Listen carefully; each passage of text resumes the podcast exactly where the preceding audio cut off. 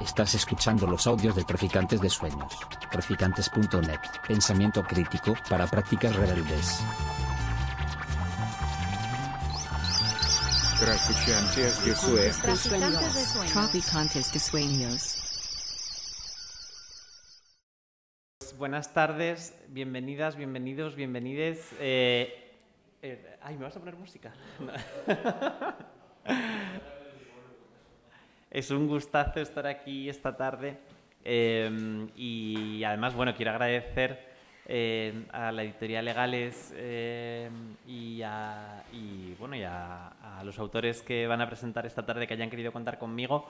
A mí la verdad es que me encanta poder estar aquí hoy eh, haciendo una pequeña pausa en la locura que es ahora mismo la actividad política madrileña. Eh, bueno, yo soy Jimena González, soy diputada de Más Madrid en la Asamblea de Madrid y como sabéis tenemos ahora mismo un panorama político un poco desolador en esta comunidad con la amenaza de derogación de la ley trans y la ley LGTBI eh, de, nuestra, de nuestra región. Eh, y como decía, pues es un auténtico placer poder hacer una paradita en esta eh, ajetreada actualidad política para hablar de cosas verdaderamente importantes eh, como las que vamos a hablar aquí esta tarde, este ratito. Eh, eh, repito, gracias a la editorial Legales y eh, gracias a, a los autores, al Archivo de la Memoria Trans y, mm, y gracias a todos, a todas y a todos quienes habéis venido a acompañarnos. No quiero enrollarme mucho, después vamos a ir hablando un poquito y al final abriremos un turno de, un turno de preguntas o de intervenciones para que participéis eh, también, pero eh, quería simplemente en primer lugar pues presentar a, los dos autores que nos acompañan, a Gustavo Pecoraro, eh, que, bueno, que es activista LGTBI, es escritor, es guionista, periodista, ha escrito ocho libros van ya. Eh, eh, y bueno, y viene a presentar eh, De querer así, eh, que es su primera novela publicada en España, eh, de mano de Editorial Legales, y vamos a hablar un poquito de ella. Y eh, quería presentar también a María Belén Correa, activista trans, bueno, activista travesti en Argentina. en- aquí en España eh, nos referimos a. utilizamos más activista trans, eh, como tú te sientas más cómoda. Eh, es fundadora y directora del. Perdón, ahora soy yo quien tiene que silenciar el móvil fundadora y directora del archivo eh, de la memoria trans eh, de Argentina, que acaba de publicar Nuestros Códigos, que es el otro libro del que vamos a hablar aquí esta tarde. Después pues, iremos introduciendo algunos temas, sobre todo sobre eh, nuestra memoria, eh, nuestra genealogía, el permanente peligro en el que están y la constante lucha por negarnos el derecho a la memoria, que creo que es un tema que tiene mucho que ver con ambos libros de los que vamos a hablar aquí, pero ahora eh, ya sin más os doy la palabra y después eh, vamos, vamos conversando. De nuevo, muchísimas gracias por estar aquí y gracias a vosotros.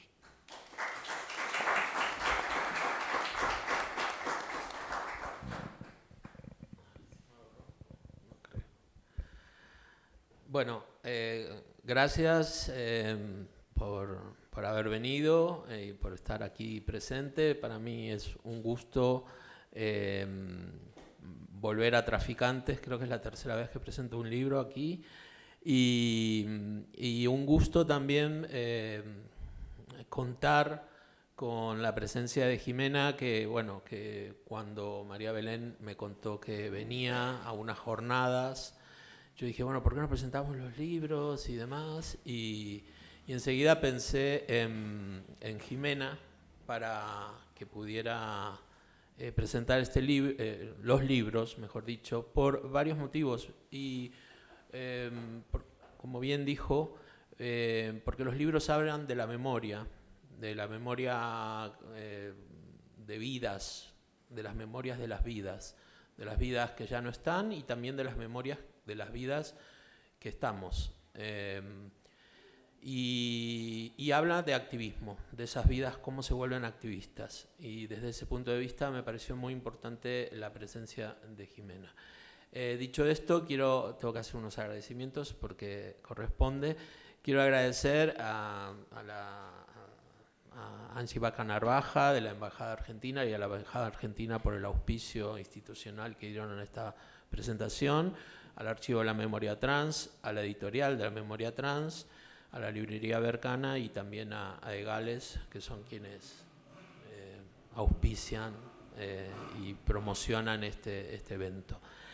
Y, también quiero, bueno, eh, voy a hacer un, un, una, pequeña, una pequeña introducción sobre mi novela de Querer Así, que es una, una novela que tuve el, el, gusto de poder publicar eh, con la que considero yo la editorial de narrativa y, litera, y literatura LGTBI de habla hispana más importante del mundo, que es Egales y que es la que, que, que se enrolla ahí mucho con, con, la librería Bercana, porque es lo mismo, eh, y con 30 años de existencia en el barrio de, Chue de Chueca, resistiendo y, y, de alguna manera, eh, como siempre eh, se plantea en la marcha, en la manía del orgullo, eh, resistiendo y planteando que sin cultura no hay orgullo.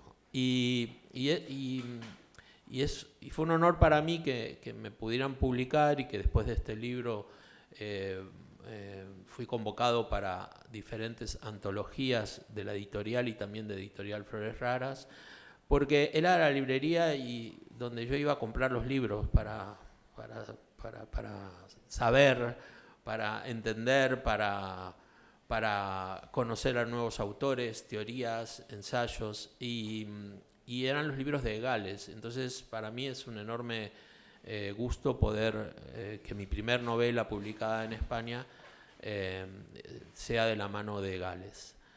La novela es una pseudo autobiografía ficcional donde el, personaje relata su, su crecimiento, su, su descubrimiento de, de, su ser, de su, de su orientación sexual, de su, de su búsqueda eh, y de su afirmación como, como persona, eh, eso que, que, lo lleva a, a ser eh, un activista, primero del colectivo, primero de la, de la política, luego del colectivo LGTBI y, y después de, del VIH, del VIH, del VIH como se dice acá.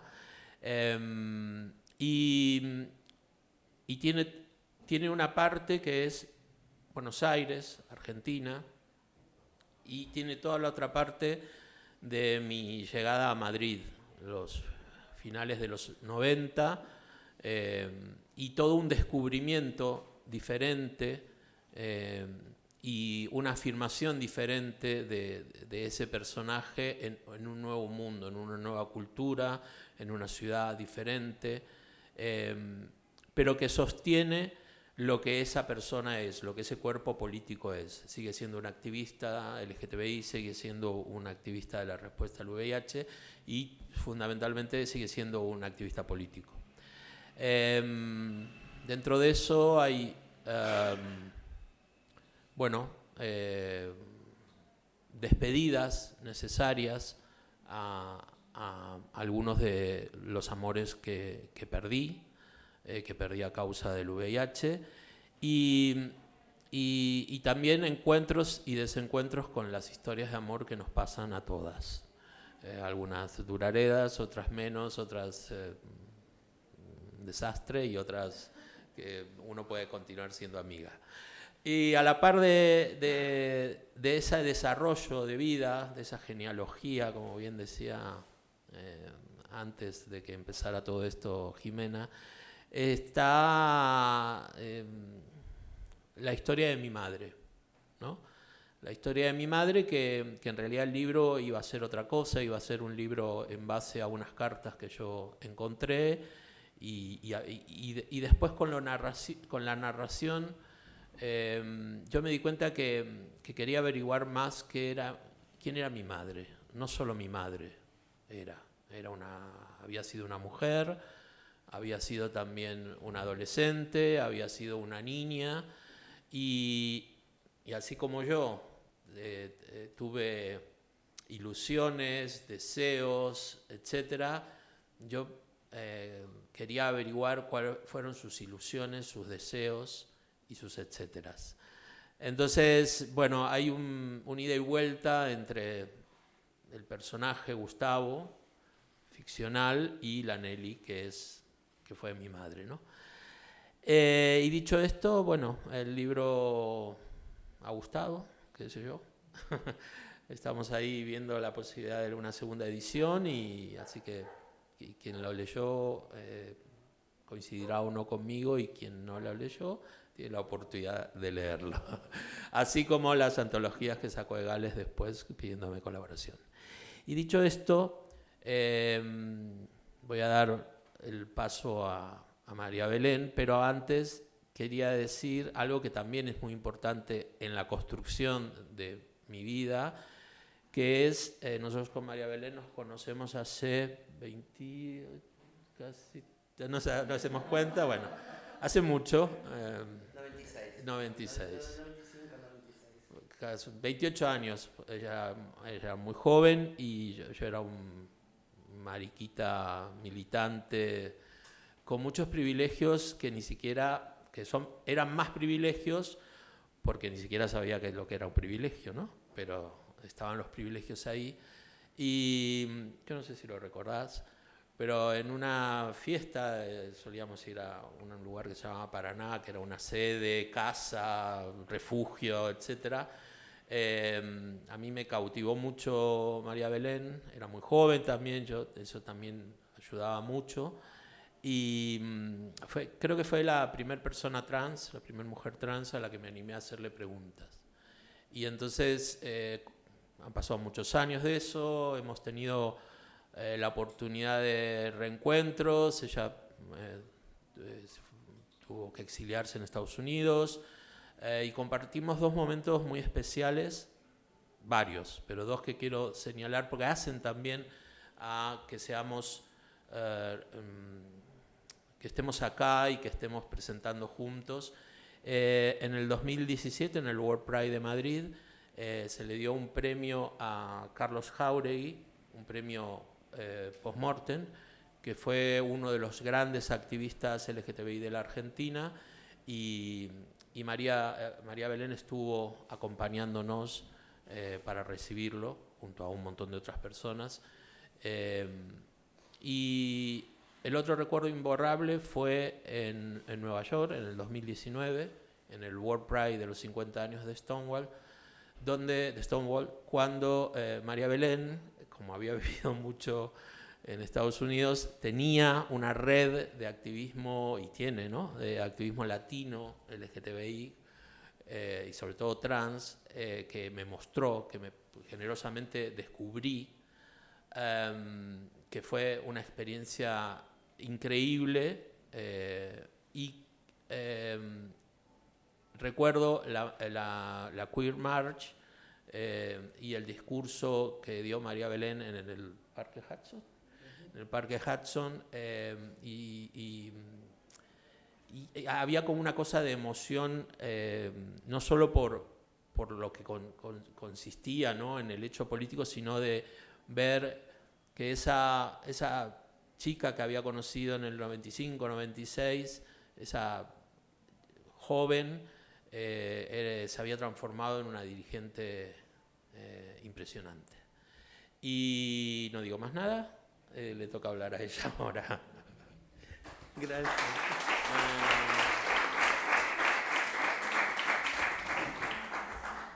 Este, bueno, son varias etapas entonces para poder contar este, un poco más o menos contaste de, de quién soy, para quien no para quien no me conoce, aquí en Madrid estuve, pasé solamente un año viviendo acá y no tuve una gran trayectoria activismo aquí en, en, Madrid, sí, en la etapa de Estados Unidos, porque fue básicamente mi exilio. Siempre hago la diferencia entre lo que es el exilio y la migración.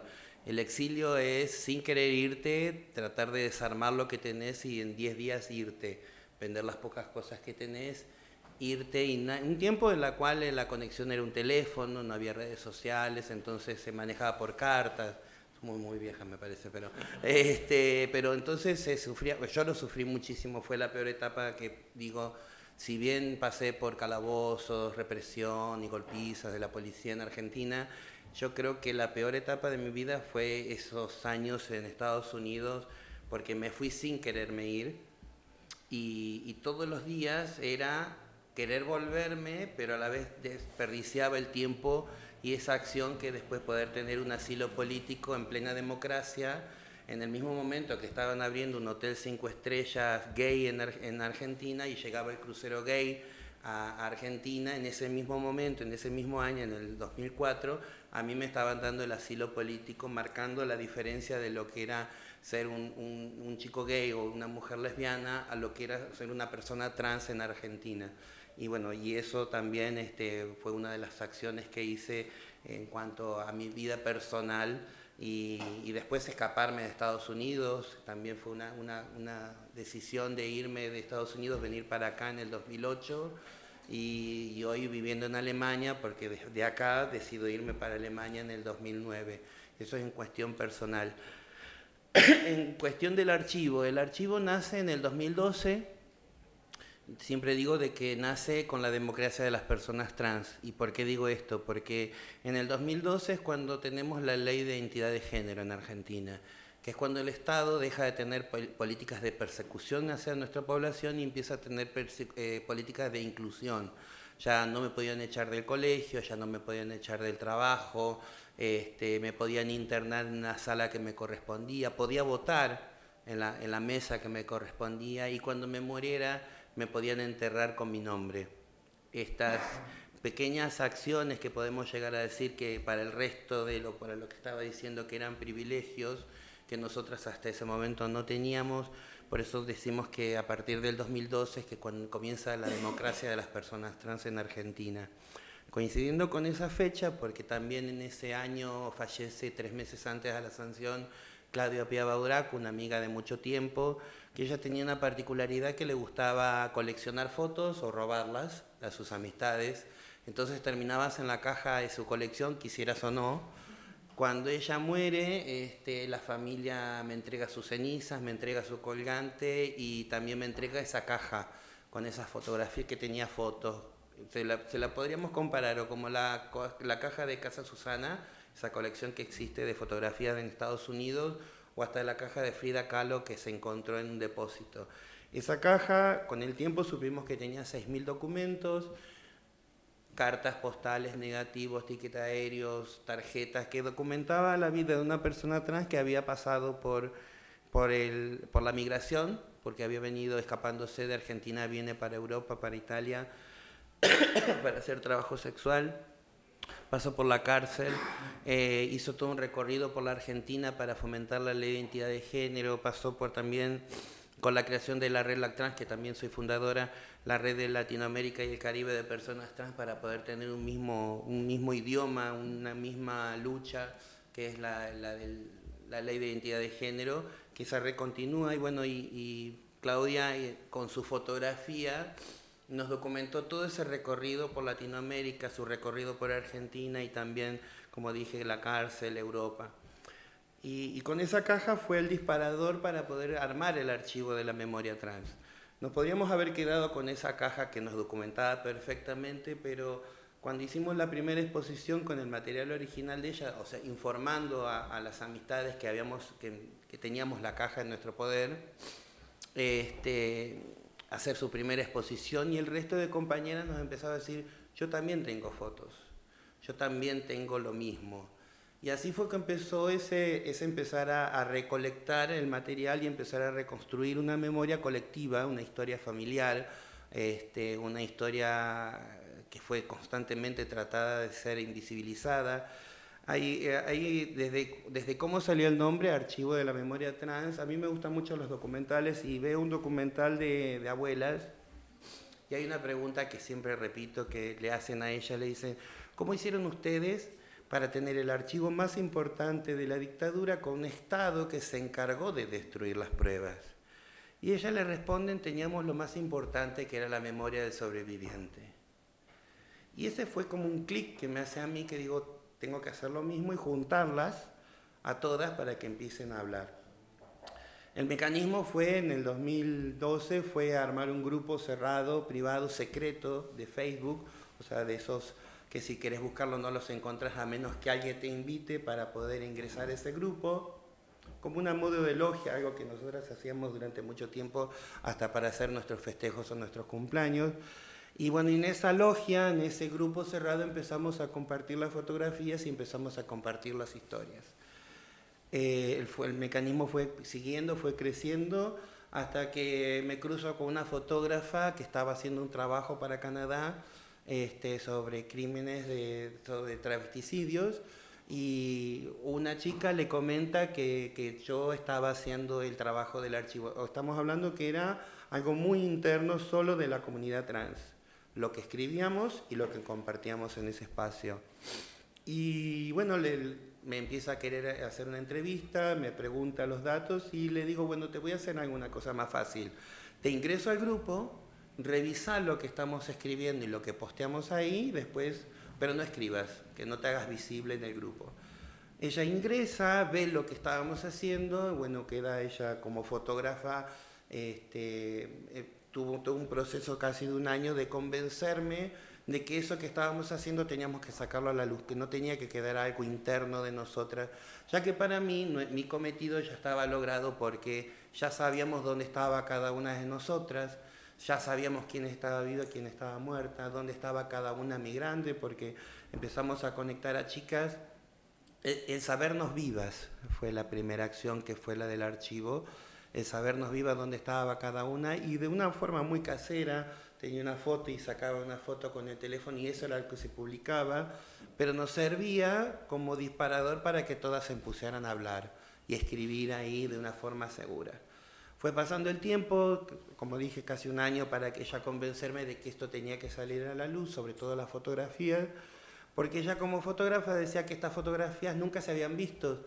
¿Por qué? Porque eran fotos sacadas por nosotras mismas en nuestro ambiente familiar, en nuestros ambientes cerrados, Estamos hablando de que en Argentina durante toda una generación, varias generaciones, hoy decimos que a partir del 1900, cuando empiezan las persecuciones, los archivos estaban dentro de los archivos psiquiátricos o los archivos policiales. En ese ámbito estaban nuestras fotografías. Así fue que dijimos, bueno, armar nuestro propio archivo y empezar a documentarnos y contar sobre nosotras mismas, este, sobre nosotras mismas, ¿no? So, nosotras mismas contarnos eh, y contar sobre nuestras amistades y nuestras vivencias.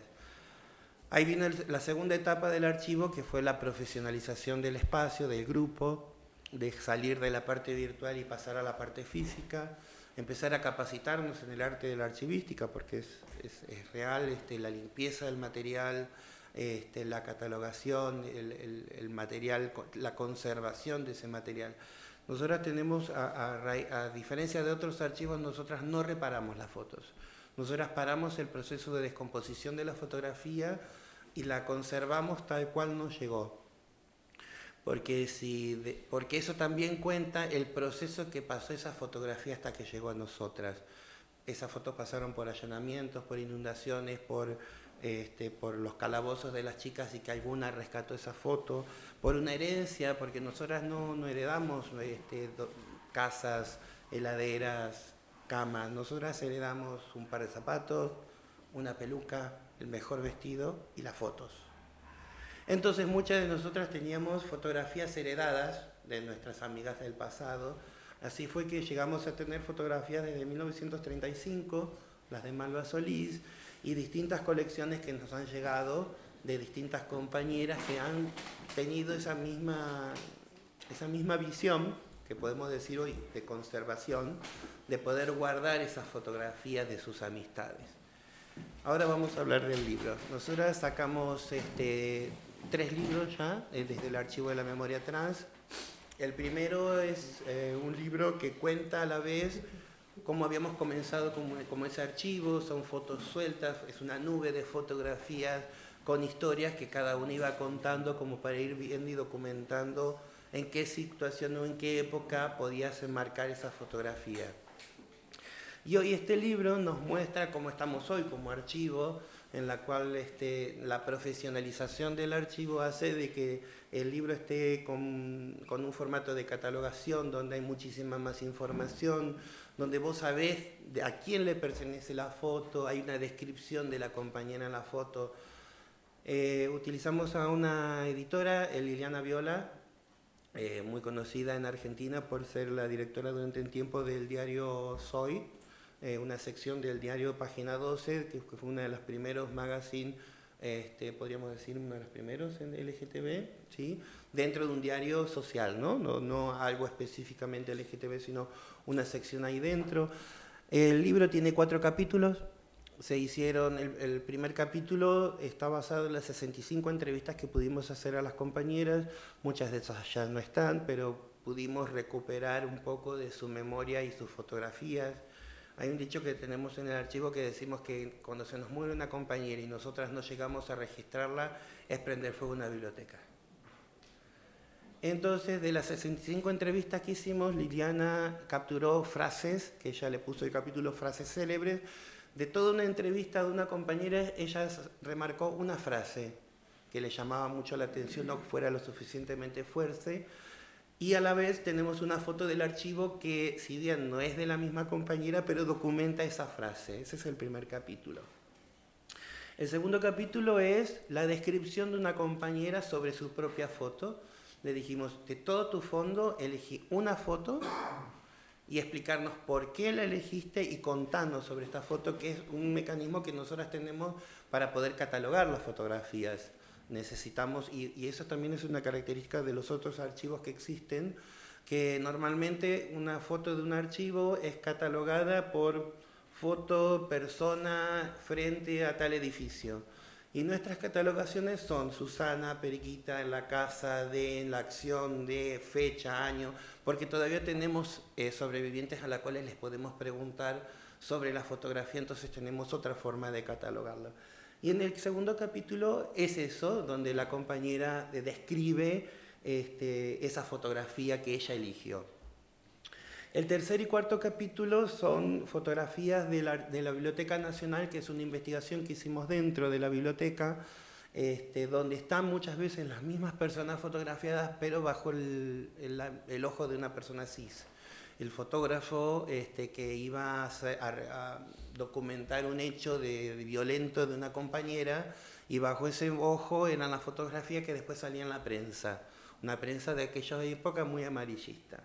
Entonces está la conversación de esos dos archivos, el archivo nuestro con fotografías en color y el archivo de la Biblioteca Nacional que son fotos en blanco y negro, pero la descripción de esas fotografías están hechas por nuestras compañeras, por cada una de las compañeras, a un modo como trayendo ese origen que es el de Facebook, y, y es una, una descripción o, o, comentarios muy cortitos de cada una de las compañeras que van armando un relato en conjunto. Y el tercero es un relato sobre la violencia o cómo éramos arrestadas o cómo éramos tratadas. Y el último capítulo, que se llama El velorio más largo del mundo, habla sobre las compañeras muertas. Eh, distintos momentos y distintas compañeras que, que fueron asesinadas, que se murieron. Hay pequeñas frases, pero a la vez son bastante fuertes. Por ejemplo, hay una que dice, ¿se acuerdan de...? Y abajo pone otra, sí, la mató su tío que era policía. Y salta otro relato. Pero desde esa forma vamos armando colectivamente un relato familiar. Después de ese cuarto capítulo viene un, un saber de qué, dónde está cada una de esas compañeras, de las que fueron relatando el libro, quién está viva, quién está muerta, en qué situación se encuentra cada una de ellas. Y después tenemos en la parte de atrás, en la parte rosita, este, la traducción al inglés, porque queríamos que esto también llegara a más público en, en cuanto a, a, lo que, a lo que es una memoria colectiva y sobre todo lo que es el archivo en sí mismo. Por eso quien pudo, tiene la oportunidad de haber tenido el primer libro y tener este otro, nos muestra este recorrido como archivo, como nos muestra cómo estamos hoy este, como archivo, este, con 12 personas trabajando. Nosotras trabajamos con, tenemos contratadas seis compañeras trans mayores de 50 años, este, que comenzamos desde la alfabetización virtual. Nosotras comenzamos desde enseñarles cómo se aprende una computadora, cómo la computadora se conecta a un escáner y así sucesivamente. Hoy ellas son profesionales en la archivística porque tenemos dos profesoras que están constantemente trabajando con ellas. Ellas son las que, si tienen la oportunidad de ver las redes sociales del archivo trans en Instagram o Facebook, o nuestra página que tenemos un catálogo virtual donde pueden ver nuestras fotografías, es archivotrans.ar o archivo trans en Instagram y pueden ver a nuestras compañeras cómo están trabajando ellas mismas el material y, y bueno, este, creo que es este, hay una de las frases que ya dicen, este, es mi primer trabajo formal, con 50 años. Tenemos otras compañeras de 60, se nos han muerto dos de las compañeras que estaban trabajando con nosotras. O sea, tuvimos distintos procesos y distintos momentos en el archivo que hace que, que hoy se esté replicando el mismo formato del archivo en distintas partes de Latinoamérica este, nos llaman y nos comentan, nos preguntan cómo hicimos lo demás, pero hoy hemos registrado alrededor de 20 archivos trans, incluso hay algunos que tienen el mismo nombre, Archivo de la Memoria Trans México, Archivo de la Memoria Trans Chile, este, que incluso piensan que somos nosotras y le decimos no, solamente utilizan el mismo nombre este, o la misma idea. Y, esa recolección de, de material hace que sigamos constantemente reviviendo un pasado para que eso no sea olvidado. La acción de la fotografía es una, una, realidad que también tenemos, que cada vez que nos morimos una de nosotras, la familia lo primero que hace es destruir las fotos, porque es el testimonio de la oveja multicolor. Antes decía la oveja negra y ya me lo corrigieron muchas veces, este, de esa oveja multicolor que, que éramos nosotras y poder borrar de la familia a nosotras, ¿no? Este, bueno, creo que podemos cerrar, ahí para más o menos este, lo que es el, archivo, mi vida y, este libro hoy. Este, y bueno, agradecer al espacio, agradecerte Peco, este, agradecerte también a vos este, por estar en esta presentación y a cada uno de ustedes de, haberse tomado este tiempo para, para venir a escucharnos. Muchas gracias.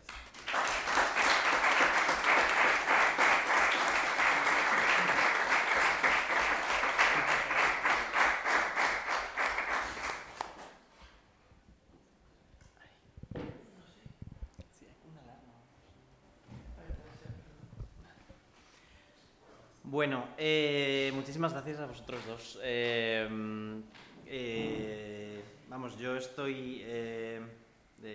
tu novela, Gustavo, sí que la tengo desde, desde hace unos días y, la puedo recomendar de primera mano. nuestros códigos me ha llegado hoy, pero lo he estado ojeando y aparte que conozco el, el trabajo que se viene haciendo en el archivo por redes sociales desde hace bastante tiempo y es que me parece eh, algo tan eh, exquisito como inédito, eh, porque mm, es que... No, no, de esto hablamos ahora si queréis. No hay ninguna página en un diario como el... El dedo en la llaga. ¿Sí? exacto, el dedo en la llaga. No, no, no solo no lo hay, sino que mm, si es por nuestra presidenta si es por nuestra presidenta Ayuso tampoco lo va a ver. Em, pero claro, es que, em, es que las, las mujeres trans eh, jóvenes, ya ni siquiera yo me incluyo entre las mujeres trans jóvenes, las mujeres trans más jóvenes que yo, em, no tenemos acceso a esto, no tenemos acceso a conocer el lugar del que venimos, el lugar gracias al que podemos existir tal y como somos. No tenemos dónde consultar eh, dónde informarnos sobre de dónde venimos. Es, eh, eh, es, es, es, una auténtica amputación que nos realizan de nuestra memoria, de nuestra historia, de nuestro origen y de nuestra genealogía que venimos hablando, porque nuestra genealogía es esta y tenemos, tenemos el derecho democrático de conocerla, porque la memoria es un derecho democrático, que no se nos olvide. Y efectivamente hablábamos de que en, hablabais de que en 2012 con la, con la, con la ley trans argentina empieza eh, la democracia trans, eh, pues es que un derecho de las democracias es el derecho a la memoria, eh, a la memoria individual, perdón, y a la memoria colectiva. Y eso ahora mismo lo tenemos eh, completamente cercenado. Y es algo importantísimo, sobre todo para las personas LGTBI en este contexto en el que eh, se nos trata de cercenar constantemente. En una de estas frases célebres que acompaña una foto, eh, dice una de, las, una de las chicas entrevistadas, me parece excelente este archivo. ¿Sabes por qué? Porque demuestra que pasaron por el mundo, que dejaron algo en la vida, que existieron. Eh, y hablabas antes de esa, de esa urgencia, de, esa urgencia por eh, conservar eh, la memoria, por evitar que se destruya más, por conservar la que hay y por mostrarla al mundo. Y también la verdad es que lo quería enlazar con el final de la, de la novela de Gustavo, eh, que no voy a hacer spoilers, pero bueno, al- el final acaba en un sueño, en un sueño muy agradable, del que despierta diciendo, elijo que el sueño termine, que haya un despertar, que se acaben las escenas, no los días, ni las noches, ni las mañanas, nos hace falta tiempo para muchas cosas. Y entonces se despierta y se pone a escribir.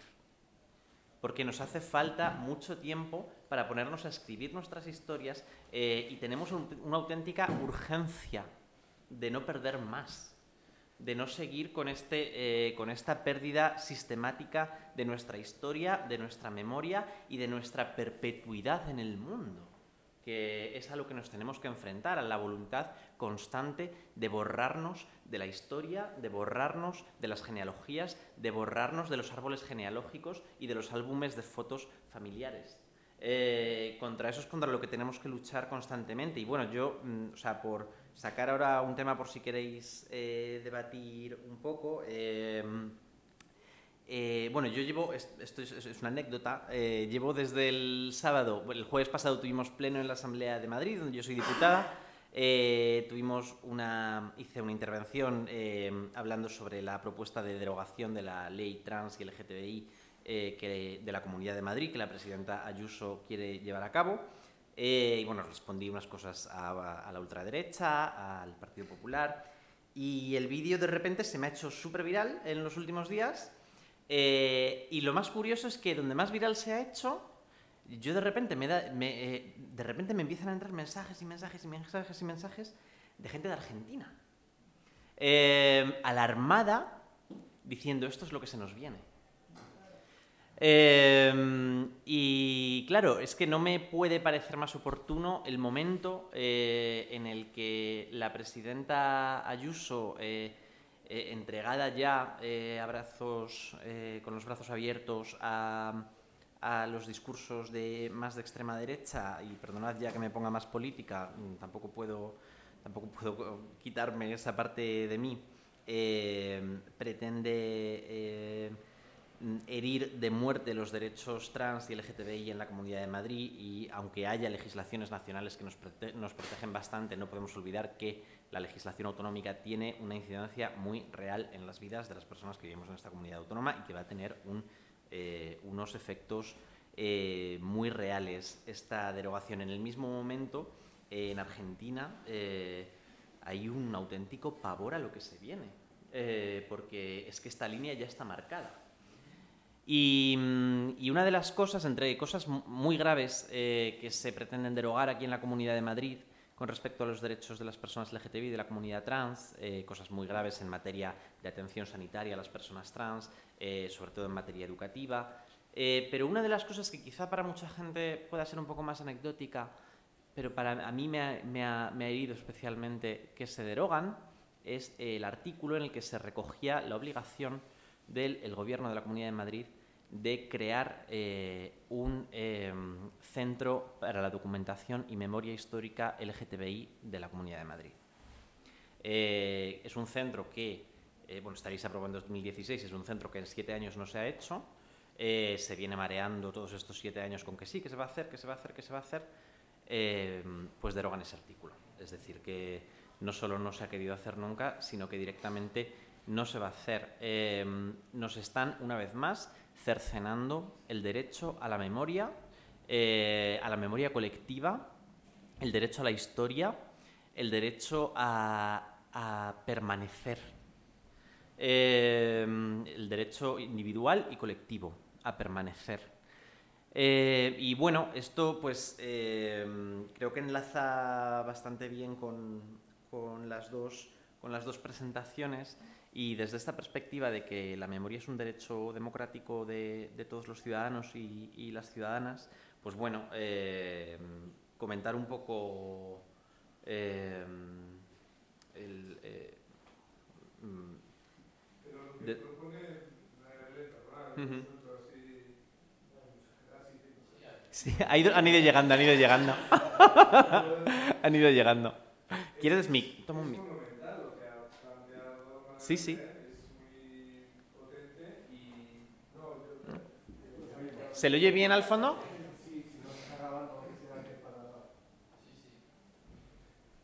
Me refiero a lo que tiene como mucha importancia a nivel de, de memoria democrática, lo que tú estás diciendo, muy paralela a la que se vive en España y que tiene que ver con, con, eh, con represaliados políticos y con eh, toda una serie de cosas de índole nacional. ¿Qué quiere decir? Eh, la índole regional se queda un poco pequeña. En el caso de Argentina, muy claramente está centrado en Buenos Aires y en Buenos Aires está la comunidad de- y han podido generar ese, ese, ese- esos vínculos, ¿no? esos vínculos que tienen Gustavo y María Belén, que, que, que vienen de su, de su origen, de- del origen de, de su lucha, ¿no? que, que quizás eh, esa, esa, no sé si decir amistad, pero esa, esa correlación de, de, de luchas que desde Jauregui, Carlos Jauregui, que había eh, como una simbiosis de, de- de que sean, eran luchas paralelas, pero al mismo tiempo muy eh, reforzadas entre ellos, ¿no? Eran los mismos grupos humanos los que resistían de gays, de lesbianas y de trans unidos, ¿no? Y yo no sé si en España eso ha sido tan claramente unido, no tengo ni idea, ¿no? hablo sin saber, pero eh, de lo que habla María Belén a mí me ha, me ha impactado la monumentalidad del testimonio que está ahí en ese libro, ¿no? Entonces está hablando de, de algo mucho más importante eh, que no solamente del momento actual y mucho más importante a nivel territorial, habla de toda España. Un- Sí. una- Sí, sí, solo una puntualización y, te dejo. Eh, bueno, en, eh, tenem- tenemos muchísimo material eh, en España y en Madrid. Vamos, mm, nada más lejos que Cogam tiene un archivo, probablemente el más importante, al menos en Madrid, tanto fotográfico como de material documental de todo tipo que bueno está ahora mismo al resguardo de una asociación, eh, o sea, material y, luego materiales individuales en casas, eh, ahí pues es, es- es incontable e incalculable el, el material existente, pero para saberlo primero hace falta ponerse. A ver, eh, nosotras tenemos material de, de- de- de las 24 provincias de, Argentina. Argentina es un territorio extenso, pero tenemos un mecanismo de recolección y que hace que no solamente tengamos fotos de la capital federal o solo de Buenos Aires, sino tenemos de distintos puntos, este, inclusive también tenemos de hombres trans. Lo que pasa con los hombres trans que son muy jóvenes los chicos que han dado material. Y la historia también la podemos contar de esta forma. El mecanismo de defensa que teníamos las mujeres trans en ese tiempo, estamos hablando sobre todo que el libro habla de los 80 y de los 70, 80 y un poquito de los 90, era vivir y sobrevivir en comunidad. Totalmente opositora a lo de los varones trans, que era tratar de hacer su transición y sus vivencias en soledad. Entonces, la forma de poder este, documentarse hoy en día, yo puedo encontrar varones de 60 años en las cuales tengo, para poder ingresarlo al archivo o hacer visible su historia, tengo que sacarlo del closet, porque él está haciendo una vida de, un hombre y, no quiere poner, con 60 años de haber vivido de esa forma, le, puedo arruinar su trabajo, le puedo arruinar su familia, porque puede tener una pareja que tenga hijos y, y hay chicos, eh, chicos, señores de más de 60 años hasta que tienen nietos y los nietos no saben que es un hombre trans. Entonces hay una realidad también de que yo no puedo contar la historia de los hombres trans. porque cada uno tiene que contar su propia historia. Entonces, por eso es que nosotras hablamos mucho de la, de la comunidad de mujeres trans, porque teníamos la característica de vivir en comunidad y que eso es, y es un mecanismo de supervivencia, inclusive hasta llegar a tener un propio argot, un- nuestro propio idioma, y eso lo podemos ver registrado en distintas regiones de Latinoamérica sin estar conectadas entre nosotras, teníamos el mismo mecanismo, desde Estados Unidos que usaban el Pig Latin, o desde Perú que usaban Lóxoro, este, o el abogó que usaban en Brasil, o el nuestro que era Carrilche, este, nuestro, nuestro argot, nuestro idioma, ¿no? ¿Vos sabés alguna? este, bueno, y, y algunas palabras, bueno, eh, Cadulcri, sí, claro, Kuma era amiga, Cadulcri era peluca, este, Rachi, mirá, presta atención, Sidilcri era policía, bueno, distintas palabras que, que depende de la región tenía facilidad de poder entenderse o, o no. El, el de Argentina era muy complicado porque no había un mecanismo para decir, bueno, este es el mecanismo de cómo hablo. Distinto el lóxoro, que el lóxoro en Perú se corta la palabra y, se van poniendo palabras en el medio que hace que sea fácil de poder entenderlo. Si buscan en YouTube pueden encontrar Lóxoro con X y hay inclusive una película que se hizo completamente en, idioma Lóxoro que fue premiada en Berlín y eso a la vez hizo de que se perdiera el idioma porque toda la sociedad peruana supo entender cómo se hablaba Lóxoro que nosotras todavía seguimos tratando de, resguardarlo hacia nosotras para que esas palabras no se sepan.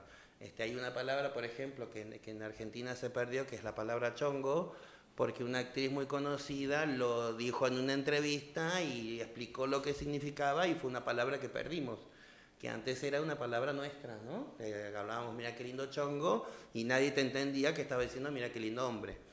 Hoy cualquier persona de la sociedad argentina sabe, incluso le han hecho, este, la, la han cambiado como verbo de chonguear y la- cualquier persona sabe que es chonguear, por ejemplo, porque fue deformándose, pero era una palabra nuestra. Directamente era una palabra nuestra, por eso muchas veces todavía nosotras no hemos querido sacar un libro hablando sobre el carrilche, este, porque todavía creemos que mientras haya dos que lo puedan hablar, este, tiene que estar resguardado. Em, bueno, eso más o menos en cuanto al archivo. Creo que otra diferencia que tenemos como archivo, nosotras estamos totalmente separadas del Estado, precisamente porque estas fotografías se salvaron del Estado.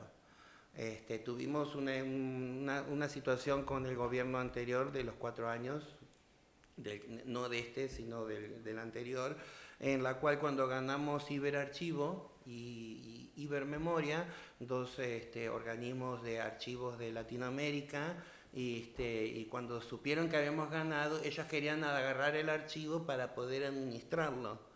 Y le dijimos precisamente el archivo sobrevivió a ustedes como Estado, entonces no queremos que ustedes pongan manos en ninguna de nuestras fotografías. Entonces nue- nuestro archivo está totalmente financiado por organismos de- del extranjero como International Trans Foundation, eh, Ibermemoria, Iberarchivo, hacemos presentaciones, sobrevivimos con los libros que vendemos porque por eso hicimos nuestra propia editorial, ahora estamos trabajando en el otro libro porque otra cuestión que también sacamos que los libros de fotografía son muy caros y los libros de textos no. Entonces ahora el que va a venir es un libro solo de texto para que pueda ser mucho más accesible y, y nosotras sobrevivimos con eso. Este, precisamente no, no tenemos ningún tipo y no queremos ningún tipo de solvencia del Estado este, porque precisamente no queremos que toquen ni nada de nuestro material. Si hasta el día de hoy lo pudimos cuidar, creo que podemos, estamos capacitadas de poder seguir cuidándolo. En el momento que yo no esté, sé que va a haber otra compañera que va a seguir ese camino de continuar cuidando el archivo. Entonces también era una- una- un pequeño touch de, de que precisamente no, este, a- asunto separado, como decimos. Estado, iglesia, asunto separado. Nosotros también. Eh, yo quería hacer un, pequeño apunte sobre el tema de, eh, no sé, eh, yo me preguntaba, bueno, esta, convergencia, esta, esta amistad, este, yo creo que todas las personas, eh, todas las personas que tenemos sexualidades no heteronormativas, tenemos que construir nuestras propias historias. Somos responsables de nuestra primero de, nuestra construcción personal, pero también tenemos que ser responsables de una construcción colectiva.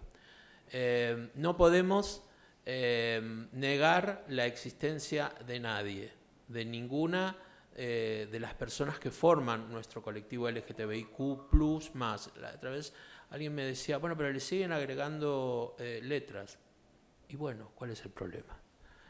Eh, y, no es casual, eh, entonces, eh, esta presentación, porque una de las cosas que como activistas de los 80 y, de los 90, que somos con, María Belén, aprendimos, es construir colectivamente.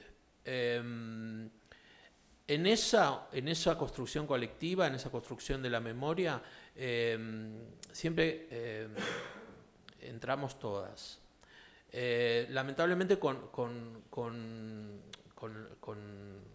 las sociedades se, hacen eh, más libres, cuando las sociedades eh, levantan esa presión sobre ciertos sectores, esos, esos sectores se colectivizan, se heterogenean y conviven un montón de, de realidades, ideologías, personas, etcétera. Eh, pero yo creo que en la base de, nuestro, de, nuestra, de nuestros cuerpos, de nuestros cuerpos maricas, trans, lesbianas, eh, bisexuales, intersexuales, queers, eh, plus, lo que sea, eh, radica esta cosa colectiva. Hay un gen colectivo que, aunque no sea eh, popular, es un gen que marcó un cimiento y que desde ahí partimos. Y personalmente eh, es, era un poco lo, eh, es un poco lo que atraviesa mi libro, pero también lo atraviesa desde el punto de vista de la memoria de las personas que vivimos con VIH.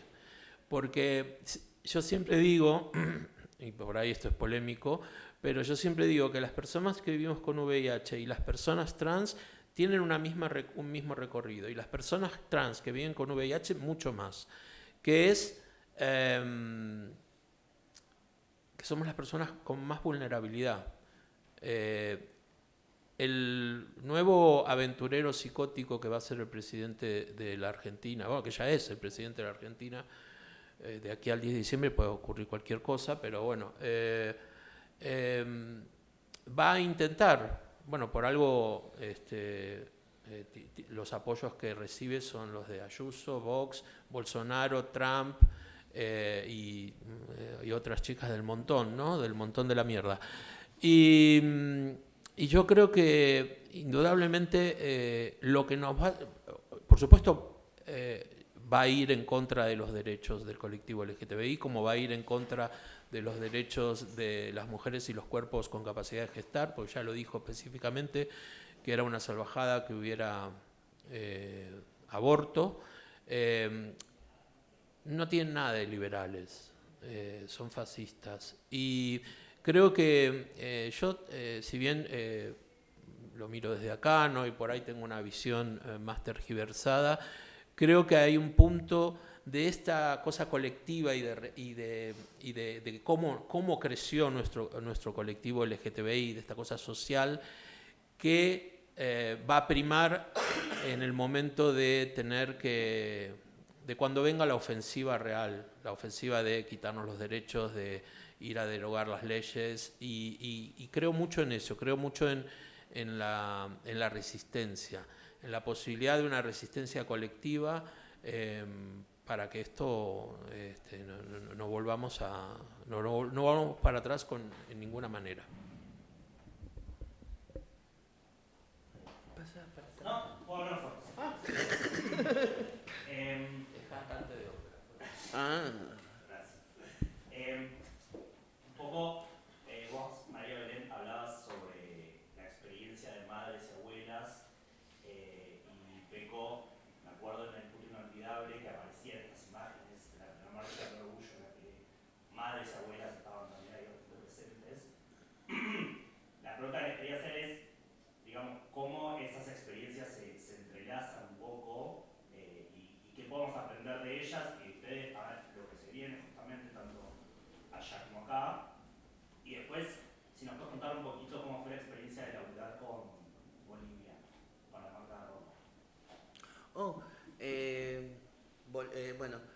Bolivia es una marca de ropa que en un momento nos plantea que querían, querían trabajar con nuestra fotografía, pero quería hacer como una línea de bombachas, remeras, o sea, media. Y ahí fue cuando dijimos no. Lo que podemos llegar a hacer sería una muestra callejera en la cual salieran solamente remeras para que la gente pudiera llevar una remera con alguien específico y a la vez pudiera tener una inscripción para que la persona que comprara esa remera supiera a quién llevaba en el pecho, o sea, de qué, es, quién era la chica de la foto o de quién era la foto, o sea, que tuviera una historia y tuviera un contexto y no que fuera una línea de ropa de fashion este, en la cual este, estuviera perdida. ¿Sí? Por eso era que dijimos, no, ni medias, ni bombachas, ni nada de lo que, se estaban, que, de lo que nos habían traído como proyecto, ¿no? Entonces, del, del proyecto que nos trajeron directamente, quedamos con el tema de las remeras, pensándolo como una exposición callejera. Eh, fueron una cierta cantidad de prendas también, porque no queríamos que fuera este, masiva, entonces dijimos, bueno, tantas remeras en, en tanto, en un esquema, porque lo pensábamos como una exposición callejera directamente, que cada una de las personas que la comprara pudiera preguntar de dónde sacaste esa remera y a la vez pudiera, mira, ella es Brigitte, a ella la mataron, ella está viva o lo que sea, desde, desde ese punto. Esa fue una de las experiencias. Nosotros hacemos varias exposiciones para poder sobrevivir, de- de- de- porque como dije, no, no tenemos ayuda, so- sobrevivimos de las exposiciones o de los distintos convenios que hacemos, como el que me estás contando de, Bolivia, que, que ¿tenés alguna conexión con la Argentina? ¿Cómo supiste esa...? Sí. Ah, perdón. Y soy diseñador gráfico, entonces... Ah, listo, perfecto. pero- claro, porque fue una, eh, si bien este, algunas remeras salieron, se llegaron a Chile, a Brasil, porque se, encontra- se, se iban a comprar o las encargaban o querían que salieran para, para afuera esas remeras, pero no teníamos una distribución hacia, hacia afuera de- del país. De, entonces, este, bueno, la, la marca Bolivia se encargó de la distribución y demás. O sea, hicimos un convenio, nos dieron un monto específico que nos duró para pagar este, un mes y medio de sueldo a las chicas este, por el uso de la fotografía y después Bolivia se encargó de hacer los diseños y, la distribución. Con algunas normas, como les dijimos, de que tuvieran la inscripción de, quién era cada una de las integrantes de, de esa foto en esa remera estampada. Y, y otra pregunta que me habías hecho, de, ah, de abuela. Siempre los grupos de derechos humanos a las minorías fuimos eh, uni- bloquea- haciendo un bloque, entonces creo que desde la, la época de abuelas ya tenían, en- cuando empezamos las primeras marchas, eran las primeras, había uno o dos diputados que se acercaban, este, sobre todo los, los partidos de izquierda, después estaban, estaba muy, muy, muy cercano cuando fue el- el, digamos, la reparación para las personas cis sobre los, hechos que pasaron por la dictadura. Cuando digo la reparación de las personas cis es porque en este momento nosotros estamos peleando también por una reparación histórica para las personas precisamente que pasaron por lo mismo. Pero en ese tiempo no, no, no estábamos eh, eh, enmarcadas dentro de los derechos humanos, no se nos consideraba ni humanas ni que tuviéramos derechos, porque no teníamos derechos hasta ese momento.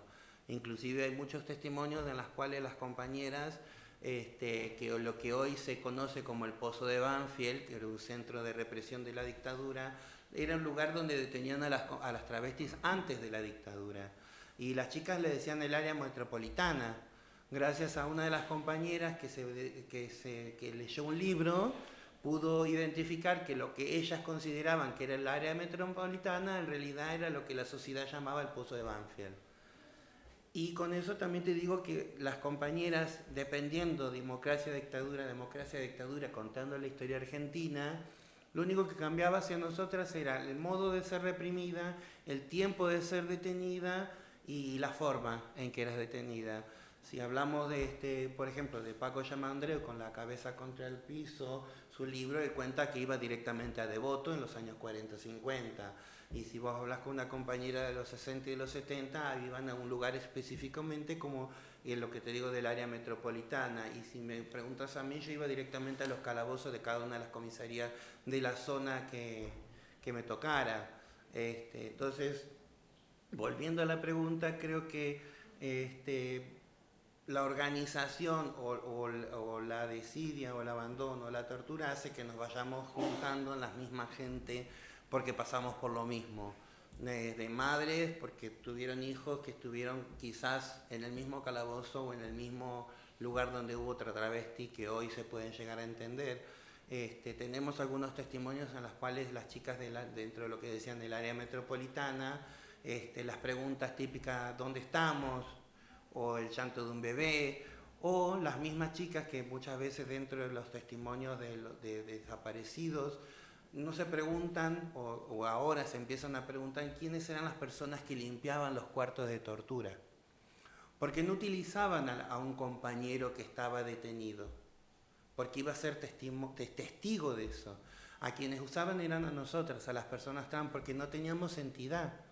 Ya habíamos desaparecido en el momento que nos habían echado de nuestras casas. Nadie me iba a buscar si yo desaparecía. Entonces no era una persona que podía ser un testimonio creíble. Entonces las, las travestis eran las que limpiaban los falcons llenos de sangre, las que limpiaban los colchones con coágulo, las que limpiaban los cuartos de tortura después de haber torturado a una persona, los que limpiaban el cuarto después de que una mujer daba luz. Incluso hace poco fue este, el juicio del pozo de Banfield y por primera vez cinco travestis fueron testigos. Dieron su testimonio como testigos de lo que pasaba en esos lugares. Entonces creo que de la unión está desde ese punto, o sea, ¿por qué las madres se acercaban a nosotras? Porque seguramente nosotras estuvimos en el mismo lugar que estuvieron sus hijos. Creo que desde ese punto es que ellas se marcaron con nosotras. Y bueno, y el proyecto del archivo se lo copié a las abuelas. No hay una, no hay una originalidad en lo que hice.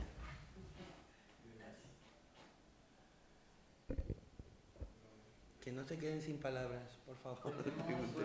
Nos habían dicho... Hasta las ocho y media. Hasta y media, nos quedan cinco minutitos. Bueno, se puede estirar un poquito. Eh, por si hay alguna otra, alguna otra pregunta, algún otro comentario.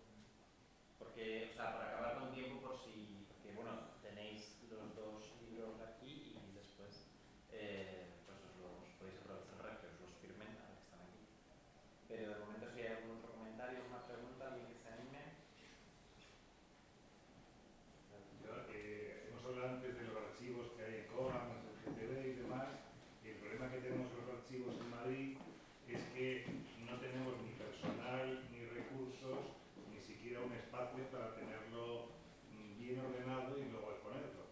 Y la pregunta es, aprovechando que estás aquí, no, lo suyo sería cogerte y meterte en coma. Sí. Haz lo mismo, por favor. Eh, gracias.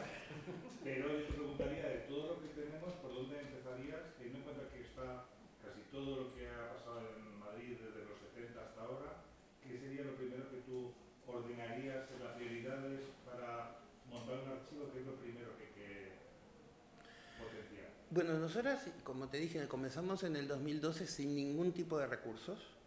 Este, pedíamos por redes sociales que nos donaran una computadora un escáner.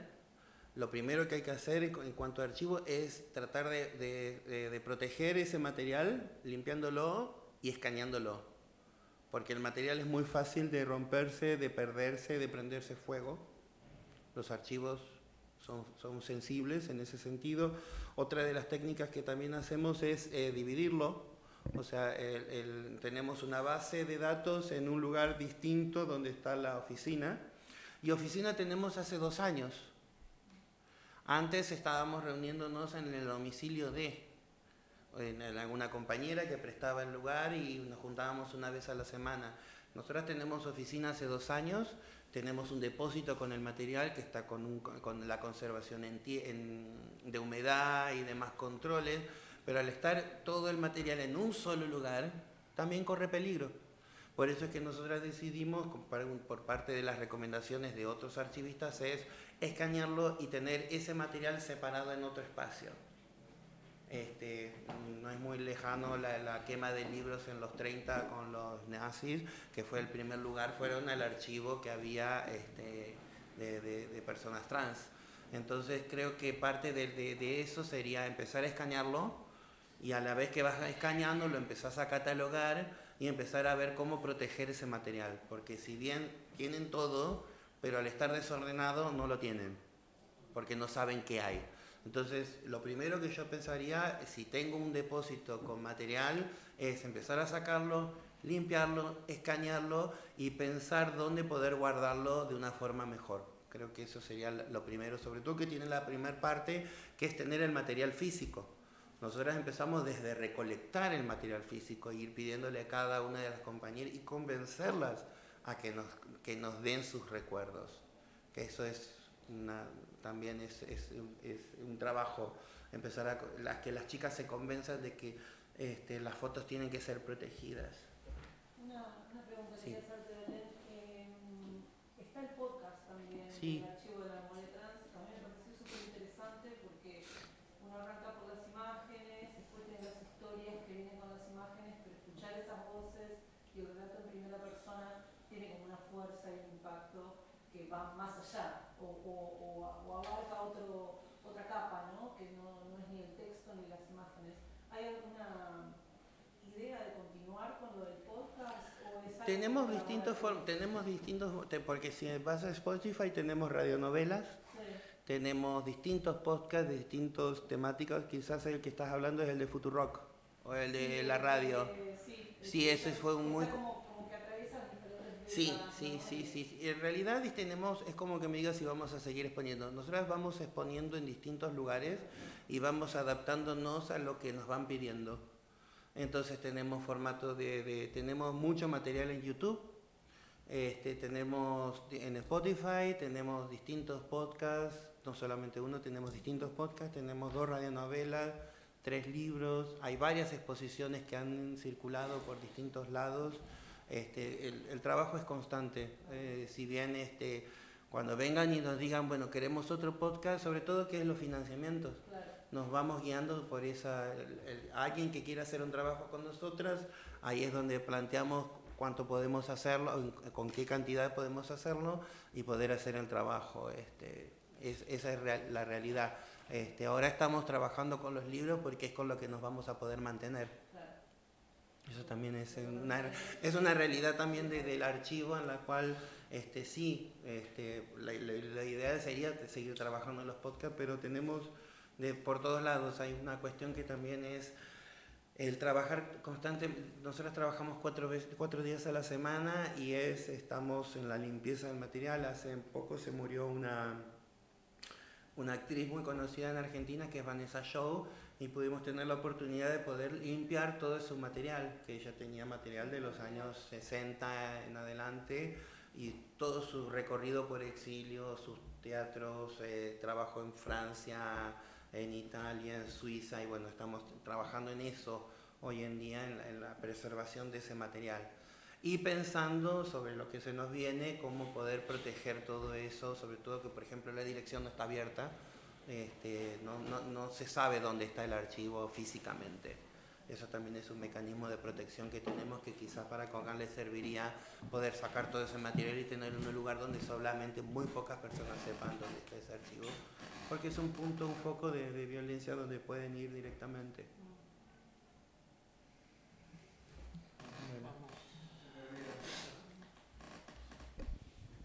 Bueno, pues aquí cerramos esta presentación que, repito, ha sido un verdadero privilegio y un gustazo. Muchísimas gracias a los dos eh, por, este, mm, bueno, por este trabajo de contar eh, nuestra historia en nuestros propios términos, con, eh, con nuestros baños, con nuestros sitios de cruising, eh, con, nuestros con nuestras comunidades, tal y como las hemos vivido, tal y como las recordamos tal y como nosotros y nosotras decidimos contarlas, que, que es lo que me parece más importante. Muchísimas gracias a todas las personas que habéis venido y ya sabéis, ahora aquí en la librería, gracias a la librería, que al principio no lo he dicho, gracias a Traficantes, eh, aquí tenéis eh, disponibles varios ejemplares de, de los dos libros. Aclaro algo. Si nos compran el libro acá en la mesa, les va a salir más barato. y se los puedo firmar, porque es una ayuda gracias al espacio, me permite poder venderlo al libro, al libro al precio costo.